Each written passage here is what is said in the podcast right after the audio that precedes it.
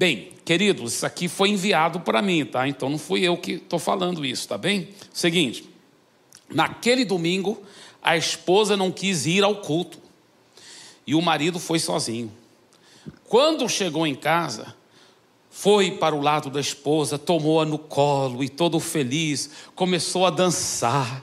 A esposa, surpresa com a situação, perguntou ao marido: O que aconteceu? O culto o culto teve uma mensagem sobre o dever dos maridos tratarem bem suas esposas? O marido olhou para a esposa e respondeu: Não, a pregação foi sobre como levar a cruz com alegria.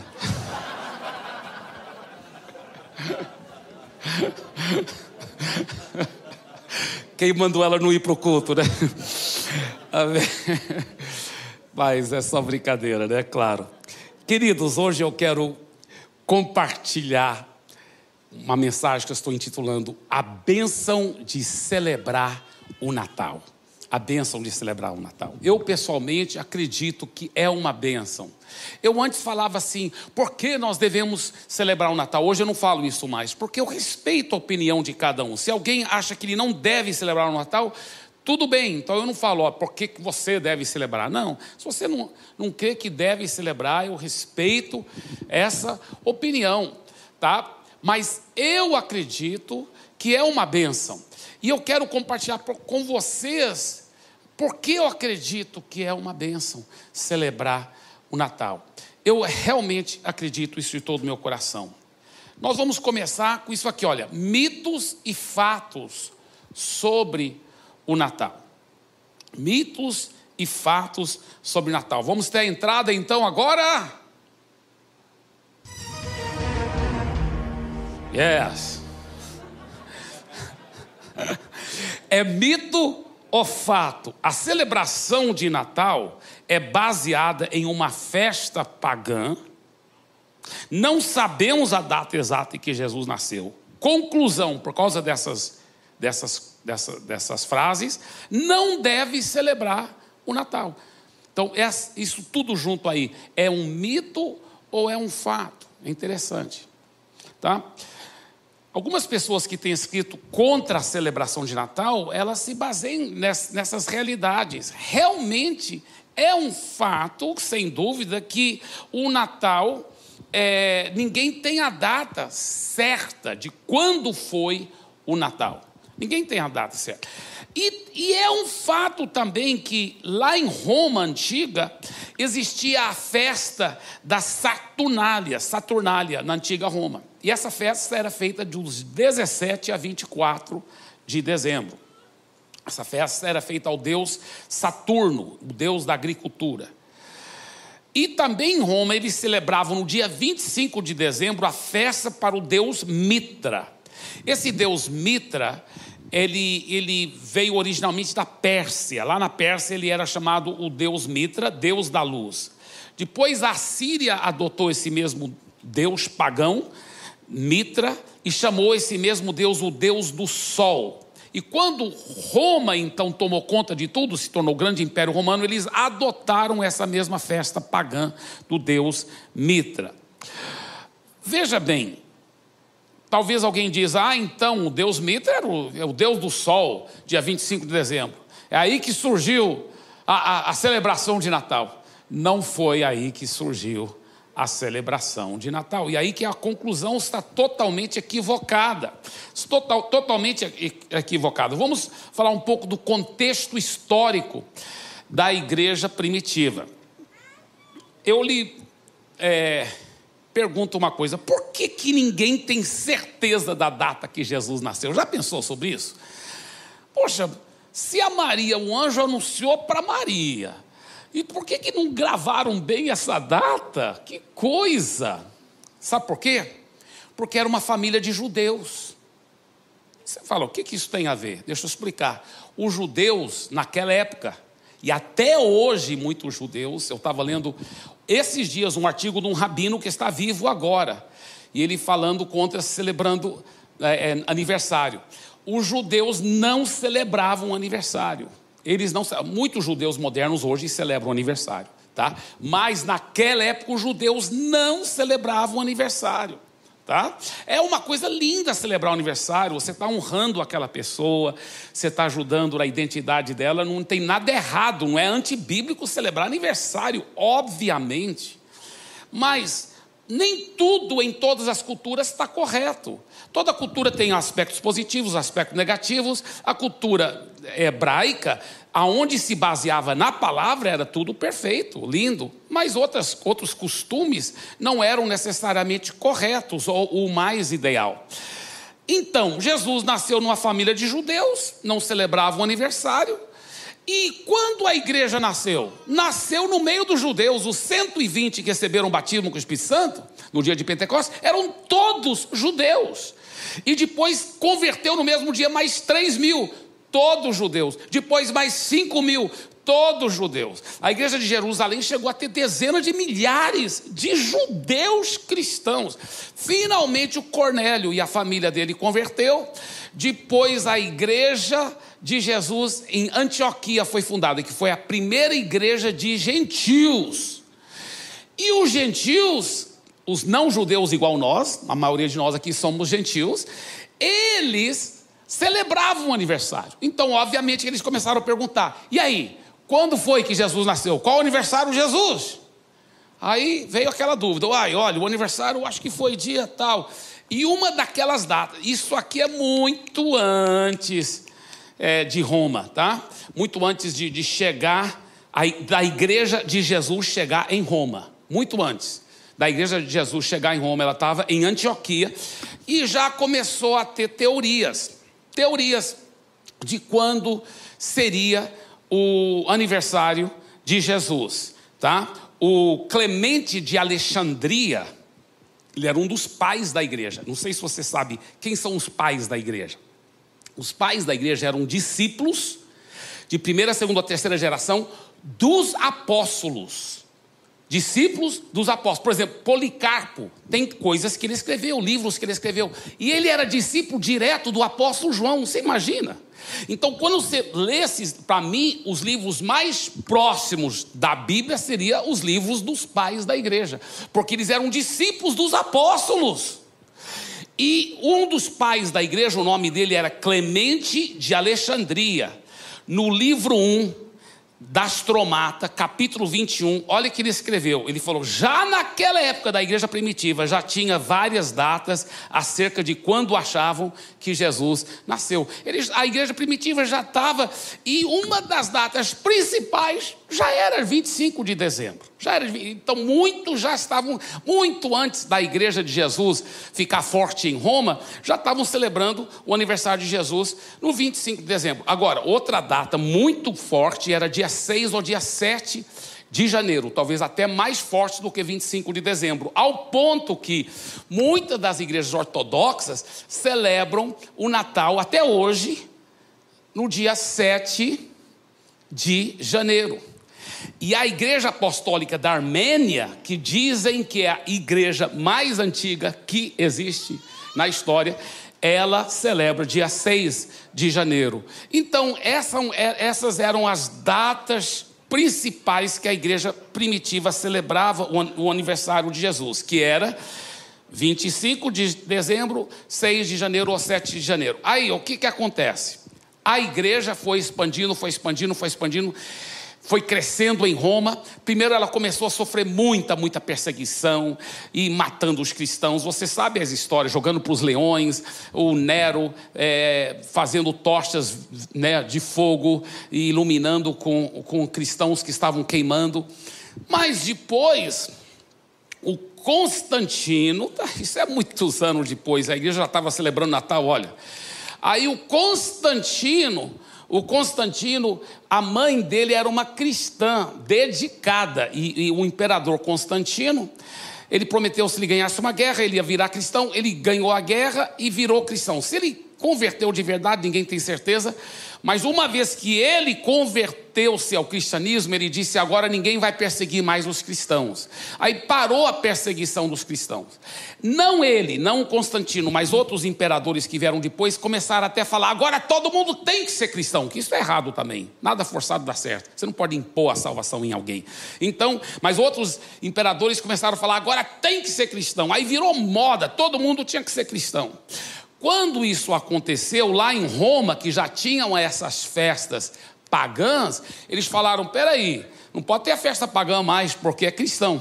Então, já que uma das datas prováveis do nascimento de Jesus é dia 25 de dezembro, vamos celebrar o aniversário de Jesus. Isso é errado? Por exemplo, é errado uma igreja fazer uma grande conferência para pregar a palavra de Deus na época do carnaval? Claro que não é errado. Que bom se acabasse todo o carnaval no Brasil e fosse tudo cristoval. Não é mesmo?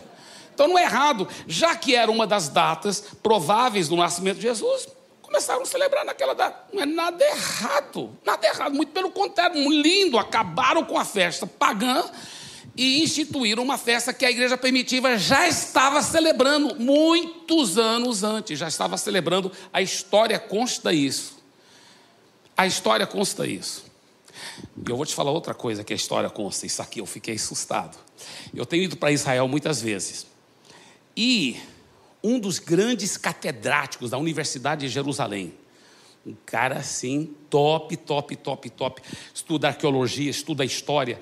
Ele disse: é comprovado os fatos históricos que já no ano 60 havia é, peregrinações para Belém, para visitar o local do nascimento de Jesus.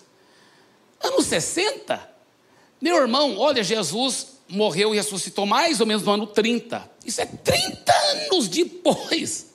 No dia de Pentecostes, já estavam fazendo peregrinação para Belém. Para Belém. A Maria, tudo indica, estava viva ainda, porque quando ela teve Jesus, era adolescente, tinha o quê? 14 anos de idade. Então, 15 ou 16 no máximo, porque eram adolescentes as meninas naquela época. Então, é, com mais 30 anos, ela tinha o quê? 50 e poucos anos de idade? Nem 50, né? 40 e pouco. Então ela tá, tudo indica que ela estava viva.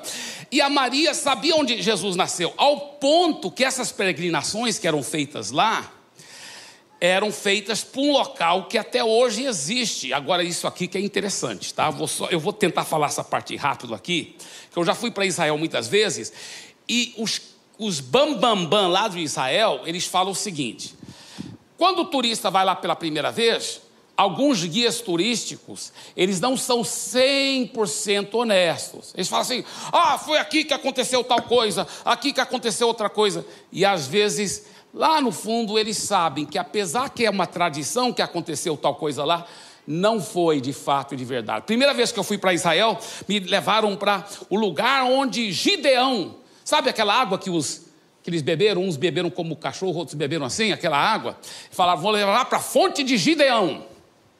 Irmãos, a água era muito linda. Linda água, linda, linda. Aí a gente fala, nós até falamos lá. Agora vocês entendem, irmãos, por que, que os homens de Gideão ficaram tão entretidos com a água, né? E, e, e não, não ficaram vigiando para a guerra. E, e, e nós até tomamos banho lá, foi muito gostoso, gostoso nadar lá e tomar banho. Mas nas outras vezes que eu fui para Israel, comecei a conversar com os caras que entendem mesmo, eles falaram: olha, aquilo lá não era fonte de Gideão. Tem quase provas concretas pela arqueologia bíblica que aquilo não era fonte de Gideão. Eu falei, mas por que, que fala para os turistas? Ele falou, porque era um lugar muito bonito. Aí todo mundo fica encantado, eles tomam banho lá. Eu falei, é, mas isso não é muito honesto. Eles falaram, pois é, não é honesto, não é correto. Então, alguns lugares eles têm certeza que não é verdade. Outros lugares eles não têm certeza. Eles falam, é bem provável que aconteceu isso aqui, é bem provável.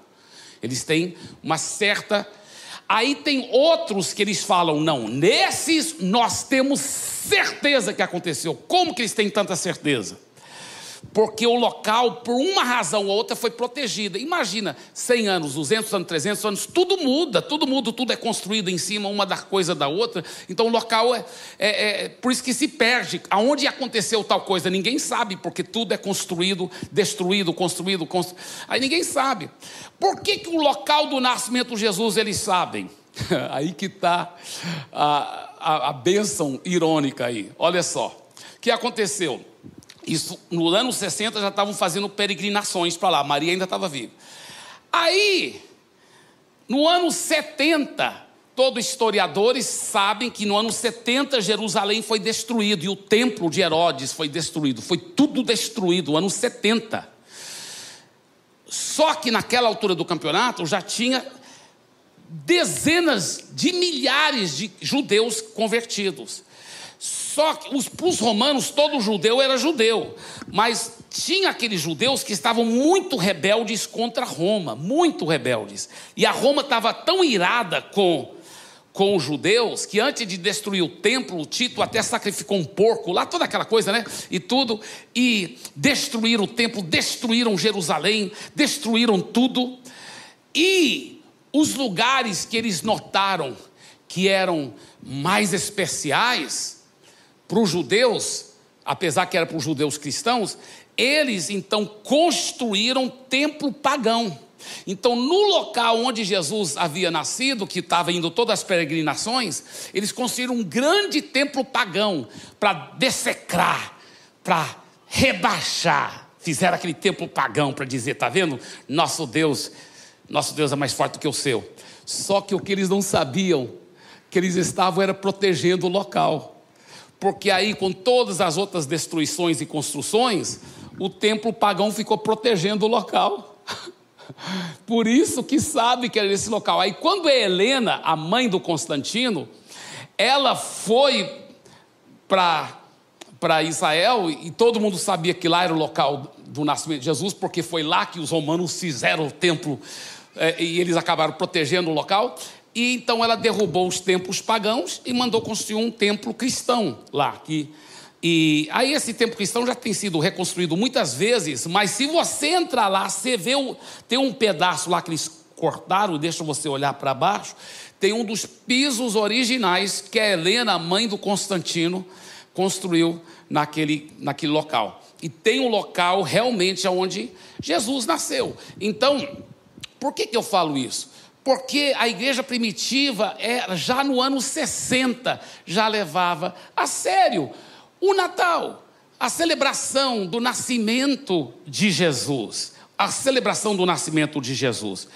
Mas muito antes do ano 60, alguém celebrou e muito o Natal. Vamos ver esse texto, olha, em Lucas capítulo 2, versículos 8 a 14.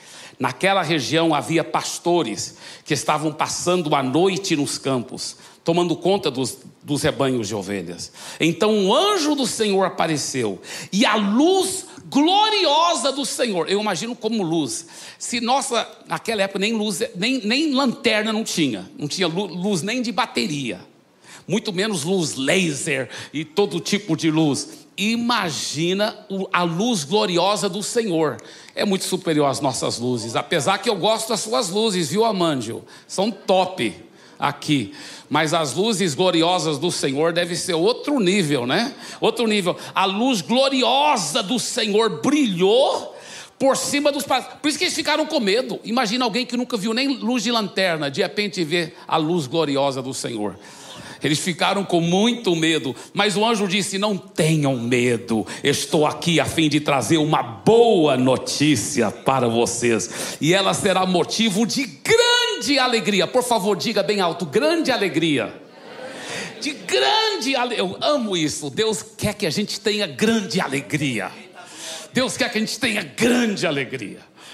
Deus quer, se você hoje entrou aqui triste, você vai sair daqui com grande alegria em nome de Jesus. E olha só que ele falou: grande alegria também para todo o povo. Eu amo isso. É para todo o povo. Diga todo o povo. Diga é para todo o povo. Yes. Hoje mesmo na cidade de Davi nasceu o Salvador de vocês, o Messias, o Senhor. Essa será a prova. Vocês encontrarão uma criancinha enrolada em panos e deitada numa manjedoura. No mesmo instante apareceu junto com o anjo uma multidão de outros anjos, como se fosse um exército celestial eles cantavam hinos de louvor a Deus, dizendo: Glória a Deus nas maiores alturas do céu, a paz e paz na terra para as pessoas a quem Ele quer bem. A religião fala que Deus, às vezes, quer que você fique penando. A Bíblia diz que Deus quer bem. Deus quer bem para você. Agora, deixa eu falar uma coisa aqui.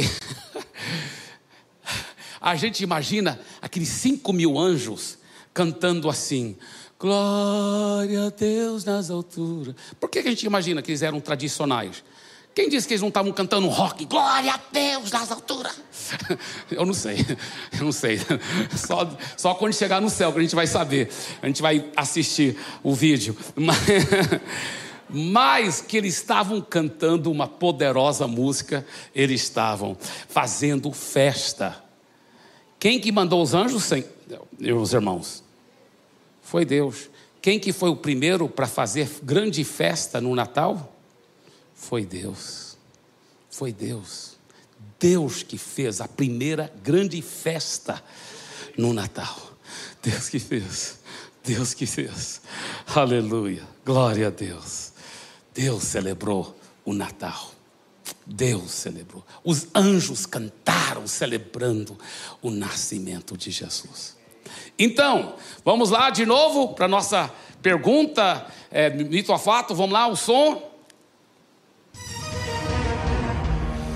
Mito ou fato? A celebração de Natal é baseada numa festa pagã. Não sabemos a data exata que Jesus nasceu. Conclusão: não deve celebrar o Natal. Mito ou fato? É mito.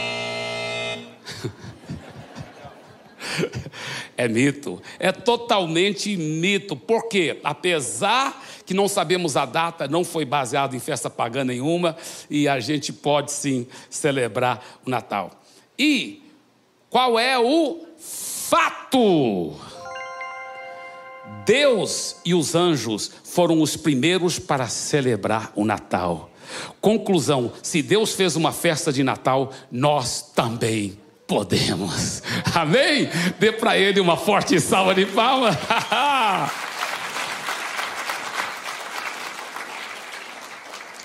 Outra pergunta de mito ou fato. Vamos lá, o som.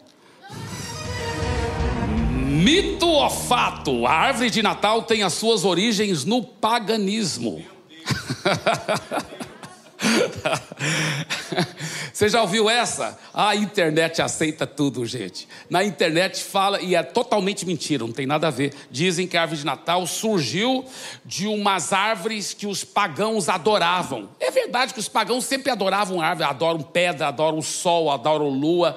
Isso sempre existiu, sempre existiu. Mas que a árvore de Natal surgiu disso é, é uma mentira da totalmente sem prova nenhuma na história, totalmente inventado, alguém que inventou isso. Eles falam o seguinte: a árvore de Natal, olha o que eles falaram, totalmente invenção.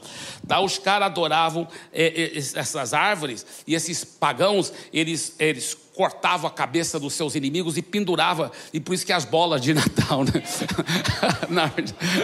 então, não tem nada a ver, não é verdade, não é verdade mesmo. A realidade é que o Natal foi celebrado pela igreja cristã por mais do que mil anos, sem nunca ter árvore de Natal. Como que a árvore de Natal surgiu?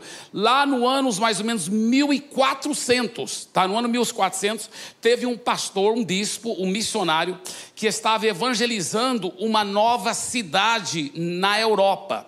Deixa eu só abrir um parênteses. Os europeus fazem muito tempo que eles celebram o nascimento de uma criança enfeitando uma árvore. Eu estava em Zurique, e eu estava em Zurique e falei, vou aproveitar, eu e minha esposa estávamos lá, vamos aproveitar, já que a gente está aqui, vamos fazer um pequeno turismo da cidade. Aí era barato, se pode contratar. Você, você entra naqueles ônibus de turismo, né? E aí tem uma guia que vai falando. E a gente foi lá em Zurique, na Suíça, e eu, e eu notava Nem todas as casas, mas em vez em quando tinha uma casa, e, não, e era longe da época de Natal, não tinha nada a ver com Natal, não era época de Natal. Mas em vez em quando você via uma casa com uma árvore na frente dela, tudo enfeitada, com laços e tudo. E outras não, mas outras sim.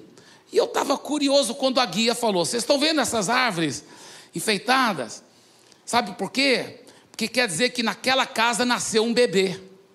Que os europeus têm esse costume de enfeitar uma árvore quando nasce um bebê. Bem, esse bispo estava evangelizando essa, essa, essa vila e muitos lá converteram. E eles então fizeram um grande mutirão e estavam construindo um templo. Estavam construindo um templo. Aí o pessoal foi embora, que já ia, já foi o final do dia. O pessoal foi embora e ele ficou lá. E ele deitou debaixo de uns pinheiros só para orar. Ele não estava com plano de dormir. E ele deitou lá e, e foi orar. Ele falou: Deus, esse povo tudo é novo convertido, não conhece a tua palavra, e o Natal está chegando. Me dê alguma criatividade para ensinar melhor eles sobre o Natal. E ele orando sobre isso, e ele sem querer dormiu, que tinha trabalhado muito o dia todo fazendo a, o templo lá, e ele dormiu. E na época do inverno, o, a, a, o dia é muito curto, a noite vem rápido. Ele dormiu. Quando ele acordou, já estava escuro. Ele acordou e a primeira coisa que ele viu quando ele abriu os olhos foi através das folhagens do pinheiro, ele viu muitas estrelas. E ele sentiu, ah, eu acho que Deus está respondendo minha oração, está me dando uma criatividade. Eu vou pegar um pinheiro, porque os europeus, quando eles enfeitam uma árvore para celebrar o nascimento de criança, não é necessariamente um pinheiro. Ele falou: Eu vou pegar um pinheiro, porque o pinheiro a folhagem nunca cai, então simboliza a vida eterna. Porque Jesus que traz a vida eterna. E eu vou, e essas estrelas, eu vou encher o pinheiro de estrelas, porque simboliza, a Bíblia fala no livro de Filipenses que nós todos somos como estrelas que brilham nas trevas. E eu vou encher de estrelas e eu vou colocar uma estrela bem grande em cima para simbolizar Jesus, que ele é a estrela da manhã. E simbolizar a estrela que, que guiou os reis magos. Então, esse pastor, esse missionário que fez essa, essa árvore de Natal, foi o primeiro para fazer. Isso foi em 1400. O Martinho Lutero veio depois, lá para 1517 e tudo. E o que muita gente não sabe mesmo depois que esse pastor fez isso, ninguém colocava a árvore de Natal dentro de, de, de, da igreja, nunca colocava. Mas o Martinho Lutero, dizem que ele foi o primeiro para colocar, o Martinho Lutero, o grande reformador protestante, que ele foi o primeiro para colocar a árvore de Natal dentro do, do prédio da igreja. É, então, vamos lá de novo com a pergunta. Mito ou fato? A árvore de Natal tem as suas origens no paganismo? Mito ou fato? Mito. E qual é o fato? Fato. Fato, a árvore de Natal foi criada por um missionário. Não é lindo isso? Eu tenho falado isso para os meus filhos desde pequeno. Eu falo: olha, quem teve a ideia da árvore de Natal, Deus deu para um missionário, rapaz. Que coisa bonita, que coisa linda. Glória a Deus. Tá bem, outro mito ou fato. Outra pergunta, vamos lá, mito ou fato? É errado dar presentes uns aos outros na época do Natal. Papai Noel é uma invenção para estimular o comércio.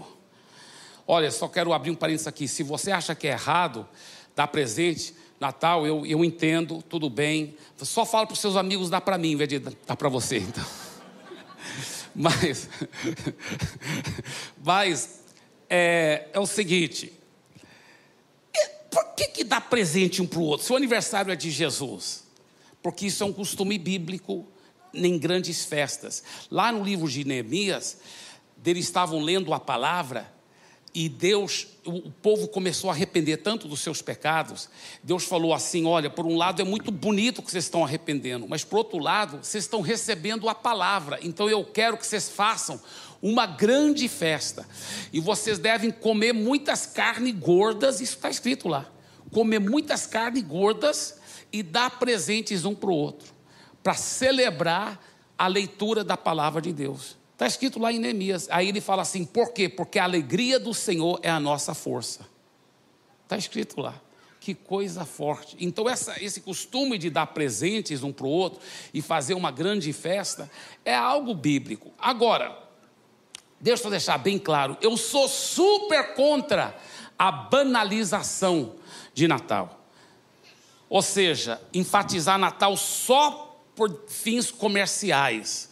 Né? Os ateus, até lá nos Estados Unidos, estão querendo proibir o governo de dizer Merry Christmas, né? porque a palavra Natal em inglês, Christmas, já tem a palavra Christ, que é Cristo, que é Cristo. Tem alguns até no Brasil ateus querendo dizer, não, não deve se dizer Feliz Natal, porque aí todo mundo sabe que está celebrando o nascimento de Jesus, o Estado é laico, então tem que só dizer boas festas. Por quê? Porque estão querendo banalizar o Natal. Estão querendo banalizar o Natal. Eu tenho um amigo, eu não falei isso no primeiro culto, viu? Eu tenho um amigo, Edilio, pastor de uma igreja de 30 mil pessoas lá na Indonésia. É o maior país muçulmano do mundo. E esse meu amigo pastor, é, ele disse o seguinte: Eibe, os muçulmanos eles têm um mês de Ramadã. Nós cristãos aqui na Indonésia, nós temos nosso mês de Natal. Nós celebramos Natal não é só no dia 25 de dezembro, não. Nós celebramos Natal o mês de dezembro todinho.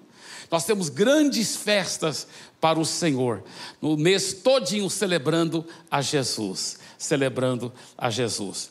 Então, nós temos que resgatar o verdadeiro sentido do Natal, né? Agora, é, Papai Noel, da onde veio o Papai Noel? Eu não sei se você sabe, mas as raízes Papai Noel é de, é de um bispo, de um pastor. Ele era um homem de Deus também. Você fala, ah, pastor, vai. É verdade, é verdade. O nome dele era Nicolau. Nicolau, e ele vinha de uma família muito rica, isso foi no ano 270 que ele nasceu, 270 é depois de Cristo, tá? É, ele, ele ajudava muitos pobres. Ele veio de uma família super, super rica e ele ajudava as pessoas pobres. E então ele começou a ser conhecido como aquela pessoa que dava presentes para as crianças pobres e tal. E isso foi antes de Roma adotar o cristianismo. Então ele sofreu muita perseguição, ele foi um mártir apesar de ser muito rico, ele deu toda a sua riqueza para ajudar os pobres e ele morreu pela causa de Cristo. Ele morreu pela causa de Cristo. Ele se tornou pastor, ou bispo, na cidade de Mira, que naquela época era conhecido como Grécia ou Ásia Menor, hoje fica na onde fica atual país da Turquia. E tem uma história, eu não vou poder contar muitos detalhes, que é, um, é, é muito. Muitos historiadores creem que essa história é verdadeira por causa dos relatos históricos que batem, um bate com o outro, de vários relatos históricos. Que ele, o Nicolau, esse pastor, ele gostava de ajudar as pessoas, mas na surdina, porque ele era muito modesto e não queria aparecer. Lembra que ele veio de uma família muito rica, então ele tinha condições. Então tinha um pai que ele era uma pessoa bem de vida, mas ele perdeu todo, algum, algum, algum problema aconteceu lá, e ele ficou muito, muito pobre. E ele tinha três filhas. E naquela época, era assim, a cultura deles da época. Você tinha, para a filha poder casar, você tinha que dar muito dinheiro. É, assim, um bom tanto de dinheiro para ela poder casar e entrar no casamento com aquele dinheiro, senão ela não casava. Então, por isso que muitas meninas de famílias bem pobres que estavam passando fome, elas se tornavam prostitutas para eles não morrerem de fome. E o Nicolau, o pastor Nicolau, ele soube dessas, dessa família. E, e, tinha essas três filhas, ele soube que o pai tinha sofrido um infortúnio e estava sem nada. E ele, com muita compaixão, durante a noite, sem ninguém saber, Ninguém soube na época quem era que fez isso. Ele foi lá para a janela daquela casa e jogou um saco de moedas de ouro lá dentro. Aí o pai, uau, minha filha mais velha vai poder casar e tudo. Depois que a filha mais velha casar, casou, ele jogou outro saco naquela noite, naquela madrugada, pela mesma janela, saco de ouro. A segunda filha casou. Só que dessa vez o pai querendo saber quem era, né, que estava fazendo, ficou acordado. Depois que a segunda filha casou, o pai ficou acordado lá, esperando. Quando a janela foi empurrada assim e jogar, foi e, jog, e, e, jogou, e o Nicolau jogou o terceiro saco de moedas. Ele abriu a janela para ver quem era. Aí que ele pegou, que era o Nicolau. E realmente essa história espalhou porque é, é, tudo indica que ela é verdadeira e foi muito forte. E aí virou essa ideia: ah, Papai Noel vai estar presente. Isso é ridículo. Eu, eu nunca menti para meus filhos. Eu, eu, eu, você mente sobre Papai Noel, aí você vai depois falar, ah, não é verdade. Eles vão falar, será que Jesus também não era verdade? Então eu não gosto de mentir para as crianças. Eu gosto de falar a verdade. Eu falo a verdade. Eu falo, não, é papai e mamãe que te dão um presente mesmo. Agora, é, é eu falo assim, quando a gente estava no shopping assim, eu falava assim, tá vendo, Papai Noel? Você sabe quem ele era? Eu já tinha ensinado para eles, né? Sim, pai, nós já sabemos. Ele era um pastor que ajudava muitos pobres. É isso mesmo, meu filho. Só que, meu filho, vou falar uma coisa, porque o Papai Noel lá no shopping, né, sempre aquela roupa vermelha, gordão assim. Falei assim, só que tem uma coisa, eu acho que não usava essa roupa ridícula, não, viu? E tem outra coisa, ele não era barrigo, não. Pastor é esbelto, é bonito, é. então, mas, mas desde pequeno eu ensinei para meus filhos né, esses princípios de celebrar o Natal da forma correta, da forma certa. Então, mito ou fato? Pergunta, pergunta, mito ou fato? Mito ou fato? É errado dar presentes uns aos outros na época de Natal? Papai Noel é uma invenção, uma invenção para estimular o comércio? Mito! Papai Noel não é uma invenção. Ele existiu, era o Nicolau. Tá certo? Qual é o fato? Fato! Dar presentes é uma forma maravilhosa de demonstrar amor. Outro fato, fato, o verdadeiro Papai Noel foi um grande pastor que ajudava os pobres. Que lindo! Que lindo a gente saber o primeiro culto foi transmitido né, ao vivo pela internet e eu recebi uma mensagem de uma senhora lá de Porto Velho dizendo: toda a minha vida fui criada como cristã e eu nunca sabia diferenciar entre mitos e fatos de Natal, não sabia. Ela falou: isso foi transformador, foi maravilhoso. Que bênção! É uma bênção celebrar o Natal, a bênção de celebrar o Natal. É a época do ano onde as pessoas estão muito abertas ao Evangelho. As pessoas estão bem sensibilizadas. Se não fosse por nenhuma outra razão, eu gosto de celebrar o Natal, sabe por quê? Porque é uma época do ano para ganhar muitas pessoas para Jesus. Que as pessoas estão mais abertas, mais quebrantadas, pensando em Deus, pensando em Jesus. Não é verdade? Então é uma época que nós temos que aproveitar e falar de Jesus para as pessoas. As pessoas querem tanto Jesus. No primeiro culto, tanta gente entregou a vida para Jesus. Jesus quer alcançar essas pessoas.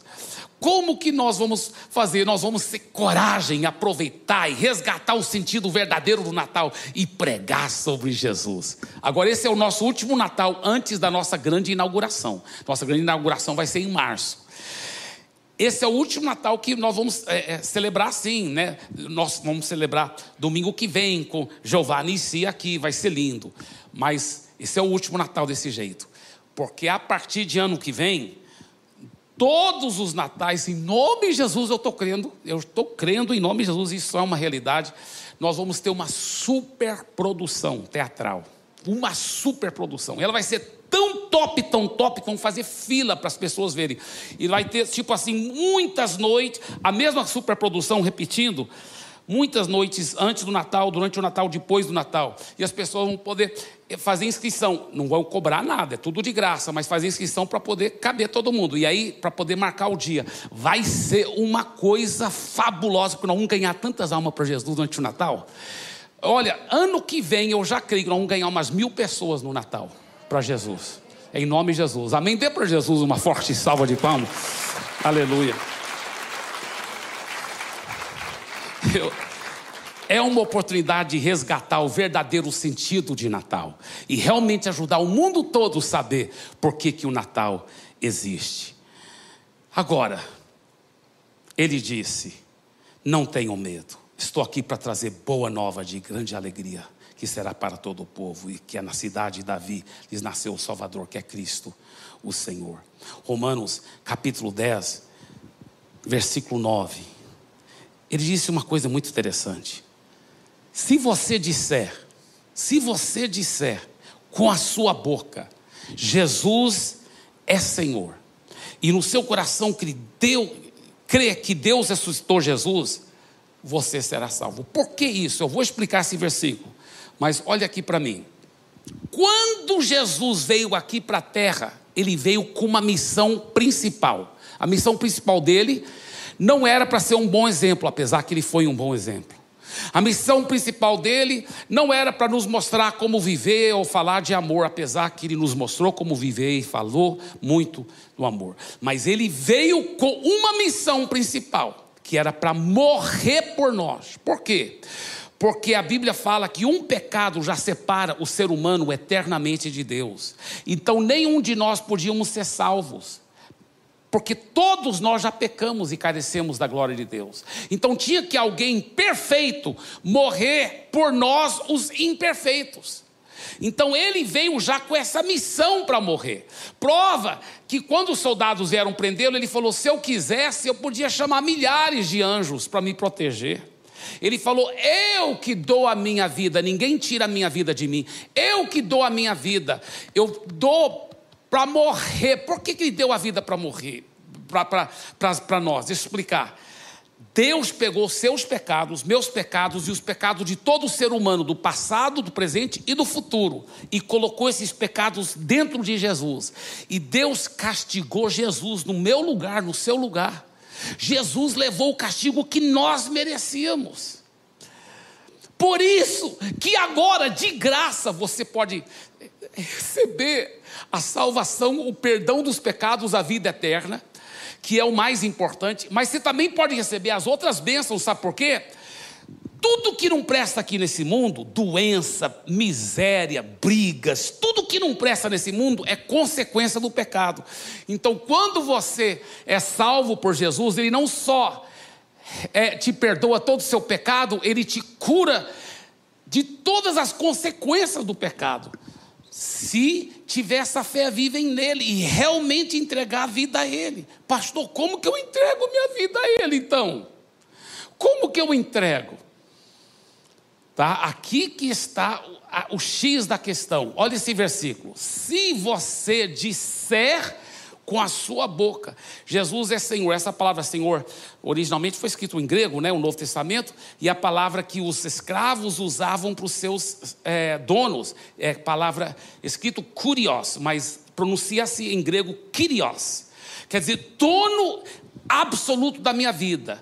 Então ele está falando: se você entregar a sua vida totalmente para Jesus e, e deixar Ele ser o dono da sua vida, e se você crê no coração que Deus o ressuscitou dentre os mortos, então serás salvo. Serás salvo. Não talvez serás, serás. E você poderá liberar sua fé para receber tudo isso. E eu termino com essa pequena história, uma história verdadeira, para ajudar ilustrar melhor isso que eu estou falando. Aconteceu muitos anos atrás, lá nas cataratas de Niágara. Nas cataratas de Niágara, é, são cachoeiras enormes que ficam bem na divisa entre Canadá e Estados Unidos. Hoje é tudo protegido por guardas, né? Mas naquela época, esse homem, cedo de manhã, ele era um grande equilibrista, ele amarrou um cabo de aço de uma ponta até a outra ponta, em cima das cataratas, elas são muito altas. E ele então foi atravessando sem nenhuma proteção, sem nem rede, nada. E ele andando. Irmãos, isso é uma história verdadeira, realmente aconteceu. Uma multidão no lado canadense, uma multidão no lado americano, todo mundo olhando, o cara é doido, ele vai cair. Ai! Ele chegou no outro lado, a multidão aplaudiu. Ele falou: Quem acredita? Que eu posso voltar. Eu acredito, acredito. E ele voltou, aí outra multidão aplaudindo. Aí ele falou assim: agora quem acredita que eu posso atravessar empurrando um carrinho de mão?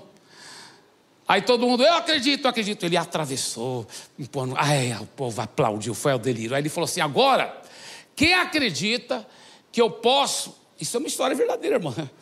Quem acredita que eu posso empurrar um carrinho de mão com uma pessoa dentro do carrinho de mão? Aí todo mundo falou: Eu acredito, eu acredito, eu creio, eu creio. Ele falou: Então quem quer entrar no carrinho de mão? E é claro, ninguém quis. Finalmente, um doido entrou lá.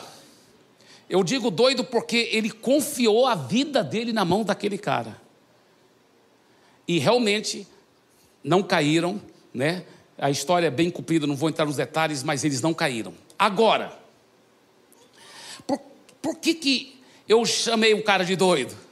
Que, que acreditou tanto que entregou a vida dele na mão do cara. Porque aquele equilibrista, apesar de ser muito, muito, muito bom, ele era um ser humano, ele era falível. Mas eu contei essa história para ilustrar isso aqui para você. Escuta bem. Preste bem atenção no que eu vou dizer. Jesus está dizendo: quem acredita que eu dou conta de resolver sua vida, de te dar a vida eterna, de perdoar seus pecados, de curar suas enfermidades, de transformar sua família. Quem acredita? E nós, como bom brasileiro, a gente fala, eu creio, eu creio, eu creio. Ele fala, muito bem, se você crê, você entra no meu carrinho de mão, você entrega a sua vida para mim, porque eu só vou poder te levar para o outro lado se você entrar no meu carrinho de mão. E com Jesus, não é loucura nem um pouco entregar a sua vida, porque Ele é infalível, Ele nunca vai falhar. Amém?